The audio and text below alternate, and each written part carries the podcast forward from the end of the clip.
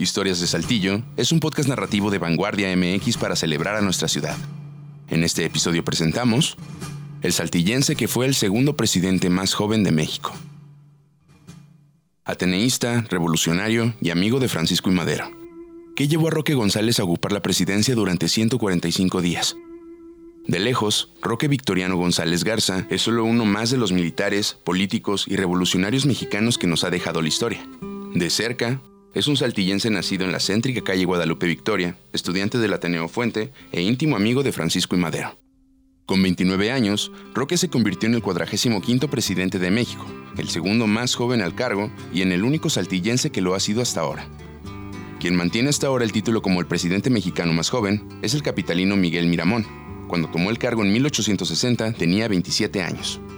Sobre Roque, nació en la casa de sus padres Agustín González y Prisciliana Garza, Tuvo un hermano nueve años mayor que él, Federico González Garza. Estudió en la Escuela de Bachilleres Ateneo Fuente, aunque no lo hizo en el edificio que conocemos actualmente. Ese se inauguró hasta 1933. Antes de cumplir 20 años, forjó una estrecha amistad con Francisco y Madero. Por eso no sorprende que Roque fuera opositor de Porfirio Díaz. El saltillense había estudiado una carrera comercial, pero no importó. A los 23 años comenzó su vida militar en la víspera de la Revolución Mexicana. Roque acompañó a Madero en su campaña presidencial en 1910. Pasaron por Saltillo. Hay registro de que el parrense dio un discurso en el Hotel Coahuila. Bueno, hasta estuvieron juntos en la cárcel en San Luis Potosí, cuando los arrestaron durante su gira proselitista en Monterrey. Cuando por fin Madero estuvo en la presidencia, Roque, su hombre de confianza, fue un destacado miembro de su Estado Mayor. Luego, ya sabemos lo que cuenta la historia. Victoriano Huerta mandó asesinar a Madero cuando éste tenía cumplidos los 15 meses en el cargo.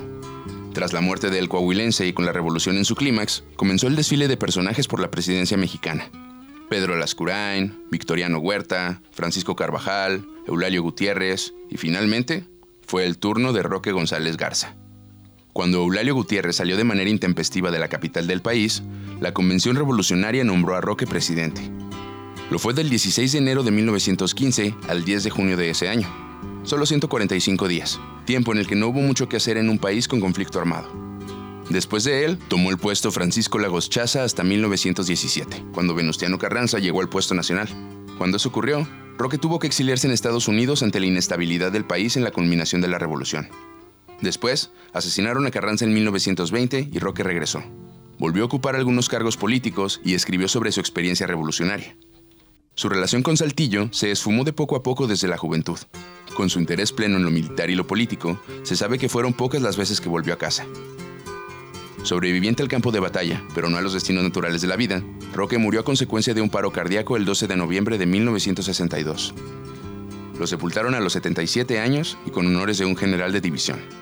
Desde entonces está en el Panteón Francés en la Ciudad de México, donde falleció. Esta historia fue investigada por Adriana Armendaris, narración y producción de Ramiro Cárdenas, idea original Carla Guadarrama, Adriana Armendaris y César Gaitán.